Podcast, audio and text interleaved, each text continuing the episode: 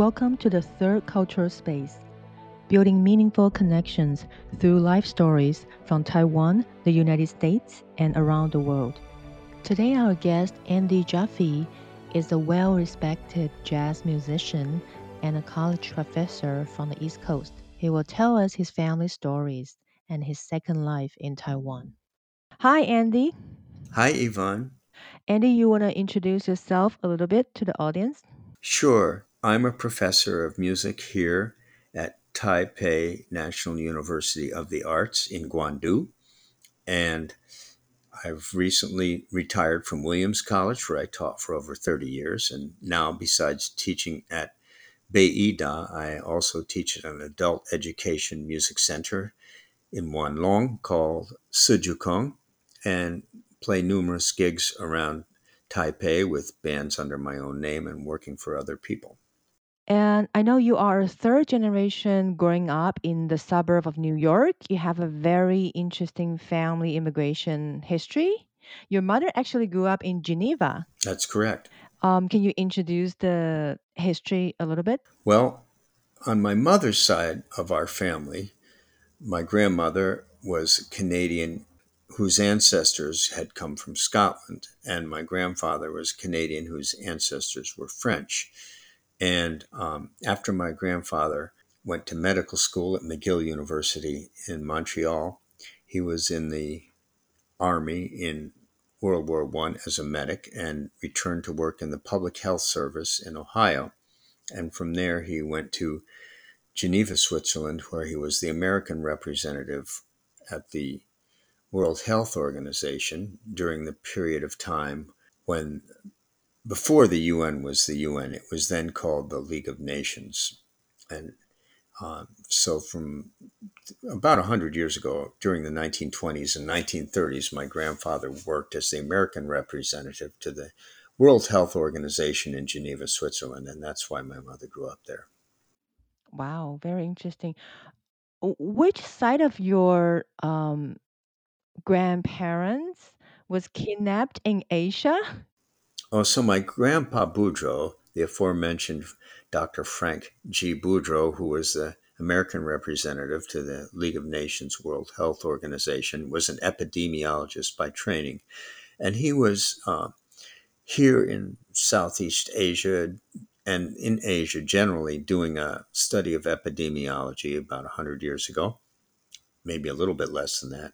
And he was um, traveling many places to do this. And uh, the family history is that, uh, or the, maybe the folklore would be the better word, is that during his travels here, he was kidnapped. He was on a boat, and he his boat was kidnapped by the Chinese nationalist government, which would have been either Sun Yat sen or Chiang Kai shek, probably Sun Yat sen.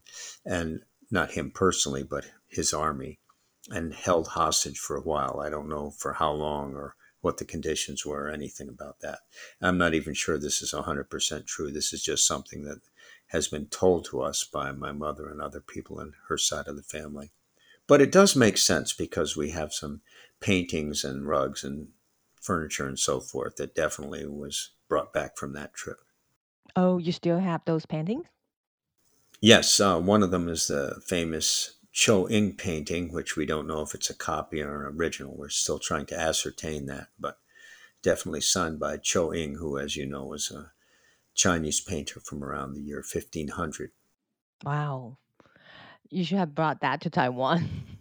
Well, I didn't. I'm not sure I know how to uh, transport it. Actually, it requires some expertise, and it's not really framed properly now. So we need to figure out a way to do that maybe not to Taiwan, but certainly to some place where there's someone with some expertise about this. The only uh, exhibition of this painter that's ever been done in the United States was held a couple of years ago in LA. So actually, we have a friend who's an artist who's trying to get in touch with the person who put on that exhibition. Oh, cool. How about your father's side?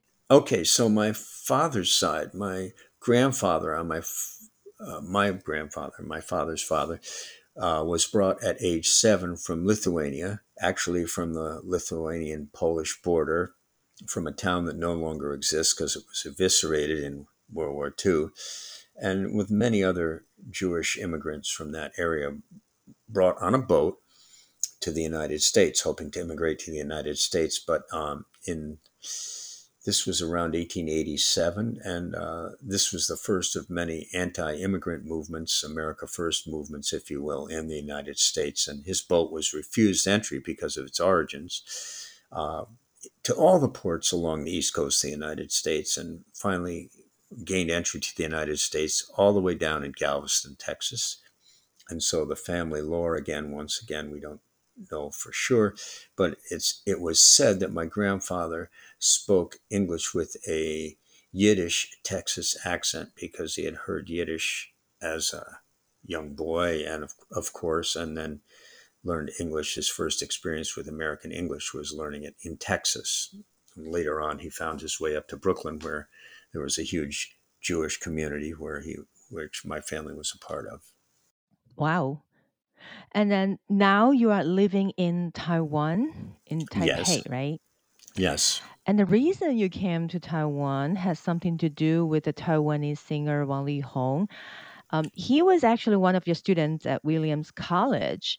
Um, That- so when you first moved to Taiwan, you actually helped him with one of the concerts in Kaohsiung. Well, I would say that. So, the reality is that um, his mother and and Wang Leehom uh, facilitated my entry to Taiwan to on my second sabbatical from Williams College sabbatical leave. I was invited here to teach at Nan Da, so Tainan National University of the Arts. So I went down and was teaching there, and the chairman of the department at that time uh, tasked the students that she had in the music business part of the program to organize a concert for Wang Leehom. And so that was their senior project. And um, so we put together a little band and we played in Kaohsiung.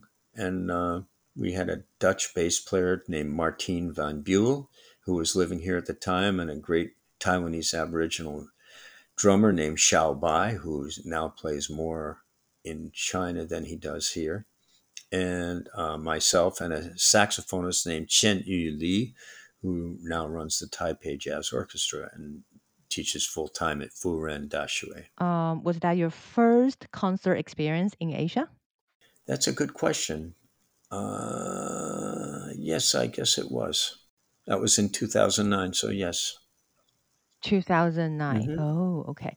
How did you feel about that concert? What's different um, in Asia? Well, it's not just about Asia, it's about playing with somebody who's popular music sensation or star, and that's a different experience than playing uh, a jazz gig in a small club or playing a jazz concert. Um, so the vibe is totally different as a result of that. Mostly, I don't know if I'd attribute it to being in Asia per se. Uh, I don't know if there's a fair comparison to be made there because the context is totally different. Tell us a little bit about your experience at that Kaohsiung concert. Well, at that Kaohsiung concert and at other concerts I did later on with Leehom, um, I noticed that the reaction of the fans was uh, unlike anything I'd ever experienced as a jazz performer. Um, people were swarming the stage and screaming Leehom's name and coming up to the edge of the stage, or if it were if we were showing up to the concert to the to the rehearsal or something in a car, they would swarm around the car and try and get access to him, and the security guards had to kind of keep them away. And so it was a kind of, I guess, kind of thing that we I'd only ever seen in my life as a young teenager watching the Beatles perform for the first time when they came to New York in the early '60s. hmm So it was it was a pretty pretty unusual experience for a, a West for a jazz were you musician. were you shocked? No, I wasn't really shocked. I mean, I, I could tell right away what it was, and it was just interesting. That's all. It's kind of irrational. Yeah, this is not just it's not something a jazz musician would experience No, every day. no, no, hardly ever. but honestly, uh, I'm curious about this. Do you like being called Wang Leehom's teacher? Why or why not? Okay, well, so this is a really good question. Um, and it, you know, if I may be so bold, it isn't just about Wang Leehom. It's about Branford Marsalis and Stevie Vai and Claire Daly and all the other smart Marvin Smitty Smith, Wallace Roney, all the other luminary jazz musicians who've studied with me. Um, I try to be very careful about uh, framing any discussion I have about this, but with the fact that they were in my classes and I was their teacher. Um, I won't don't ever want to have anyone think that I'm exploiting that relationship for any reason. Mm, I So it's very touchy with me. I try to be very careful how I handle it. Right, right, right. And you have taught music at Williams College and in Taiwan. And um, I remember one time you said certain things are reversed here um, and in the United States. Can you tell us what's reversed?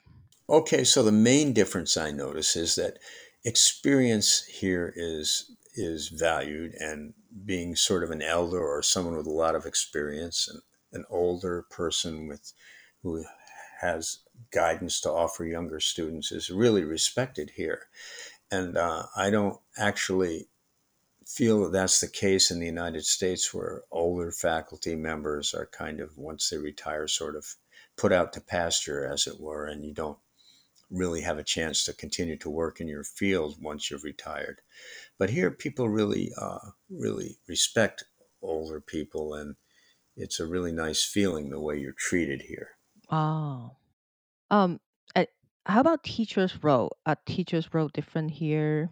Well, I think I don't know. This is hard to make these generalizations. You know, it's I want to be careful not to you know involve in any stereotyping and or anything like that. But it feels to me here that in general there's a fairly didactic model of education where the teachers say things and give out information and the students receive the information and um, they're very deferential to the professors whereas in a place like williams the students are more interested in sort of engaging with the professor, and that might mean actually even arguing with them or disputing what they're saying sometimes. Um, not always the most comfortable thing, but it's a real give and take. And I think that's more the um, critical thinking model of education that we have uh, in small colleges, in elite private schools, if, if I may use that word, in the United States, in universities too. Uh, Whereas here, I think we have to work a little harder to get the students to engage on that level. They're not used to doing it as much. Mm-hmm. about teachers' pay, how do you think about that? Oh, I don't want to really talk about that, but I'll just say that, you know, apparently, I'm hearing this from many of my colleagues, let's just say it that way, that, that the salaries here are for university professors are generally, certainly, people I know are in the jazz field, they're jazz educators, right? So they're saying that they don't have full time positions for the most part, and the salaries are relatively low. And so they have to work many Mm-hmm. places to make ends meet. And uh, of course, that's true a lot in Mm-hmm. the United States these days, too. More and more, in fact, as the universities and colleges do everything they can to cut cost. But if you do get a full time teaching position in the United States, you really don't need to work more than one place. But here you, you probably do. Mm, mm, mm.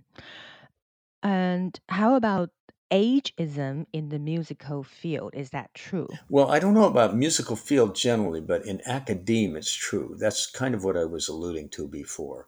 When people reach the age of retirement and when they get a little bit even a few years prior to that in their late 50s, early 60s, in most universities and colleges, um, they're the, the universities and colleges, they're corporate institutions when it comes to the financial side. So they're looking to try and keep their costs down by replacing older, more experienced people with younger people who will work for less money. And this is what job searches and early retirement programs are, are all geared towards.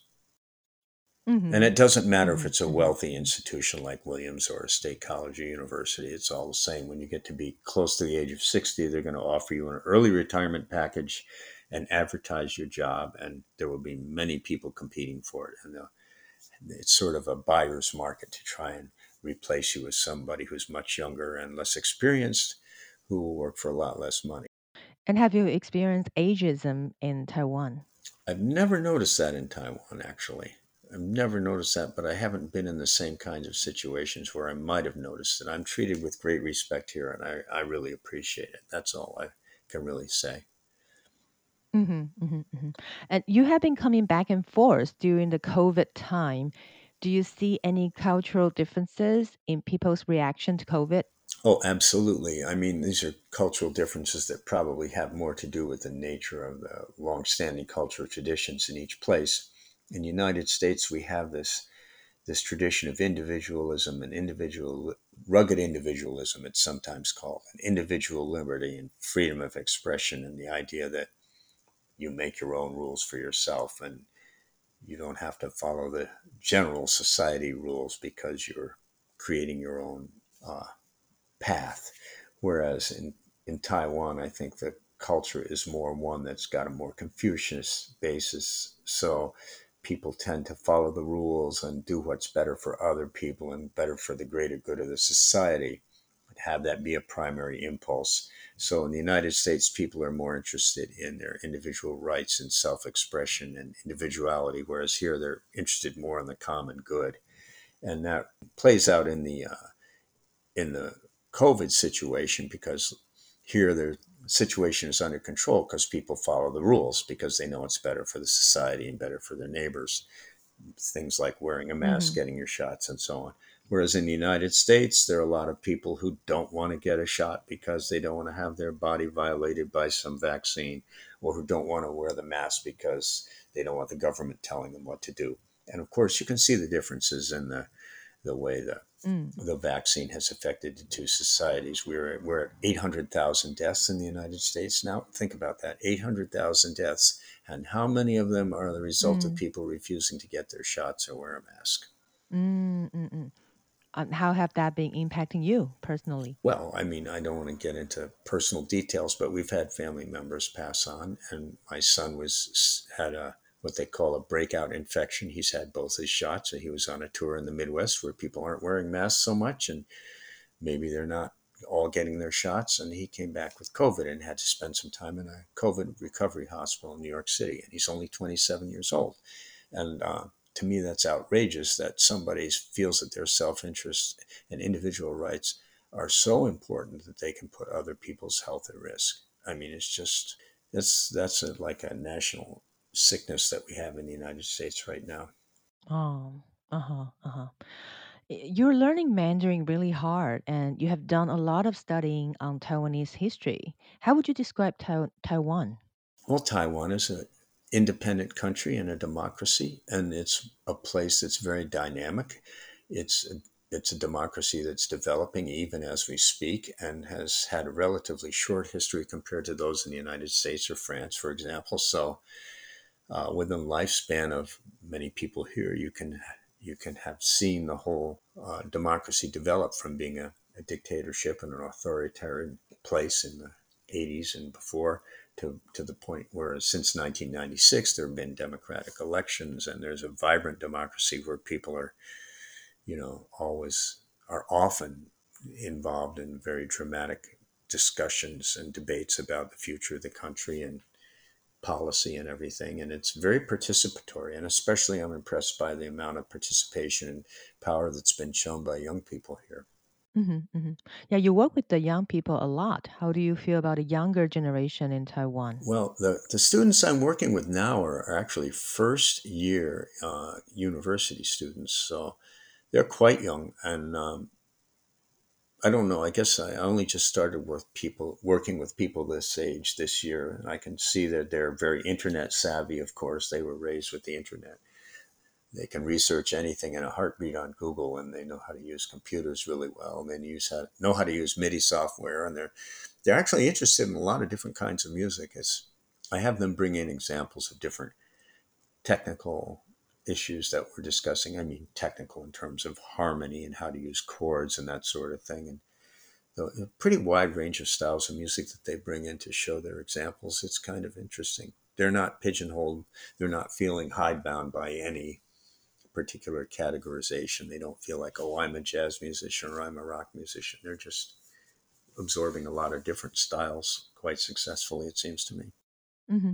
And how do you feel about the sunflower movement and LGBT movement in Taiwan? Well, that's kind of what I was alluding to before when I talked about the involvement of young people. I was fortunate to be here during both of those th- situations. And of course, as I've told you before, in the 60s, we tried really hard to affect political change through demonstrations and getting involved in the political system and the electoral system in the United States. And I'm not sure we had a very dramatic effect, maybe a long term effect, but it wasn't anything as dramatic as what the Sunflowers movement did, where they were able to affect government policy by student nonviolent participation and uh, actually probably something that wouldn't have succeeded in the United States because uh, they would have had some sort of police intervention before the situation was resolved in a positive way. And as far as LGBT movement and the gay marriage uh, law here in Taiwan, I was very proud to see that happen in Taiwan, and of course, very supportive of it. And, and I think Taiwan's a very diverse society, certainly the most diverse uh, in terms of the LGBT, move, LGBT movement, excuse me, in, in East Asia, and, and has a lot to be proud of. So far, how are you enjoying this journey? Oh, it's wonderful. I'm totally enjoying being in Taiwan. It's if you'd asked me when I was going getting ready to retire what I would be doing post retirement, of course I had a number of what we say back burner in America, things we are waiting to do, sort of our bucket list of projects. Uh, if you'd asked me before I retired a few years before that, what would you be like to do when you're retired? I would have been saying, oh, I'll make some recordings, which I've done, or I will do some other things, you know, projects or improving my house, which I've also done, various things like that. I didn't think I'd wind up, you know, moving part time to, to Taiwan to be part of this beautiful country and, and be accepted as an educator and supported as I have been here. It's been a wonderful experience. Andy, thank you so much for coming today and sharing with us your beautiful journey. Thank you. Thank you, Yvonne. Thank you for offering me this opportunity.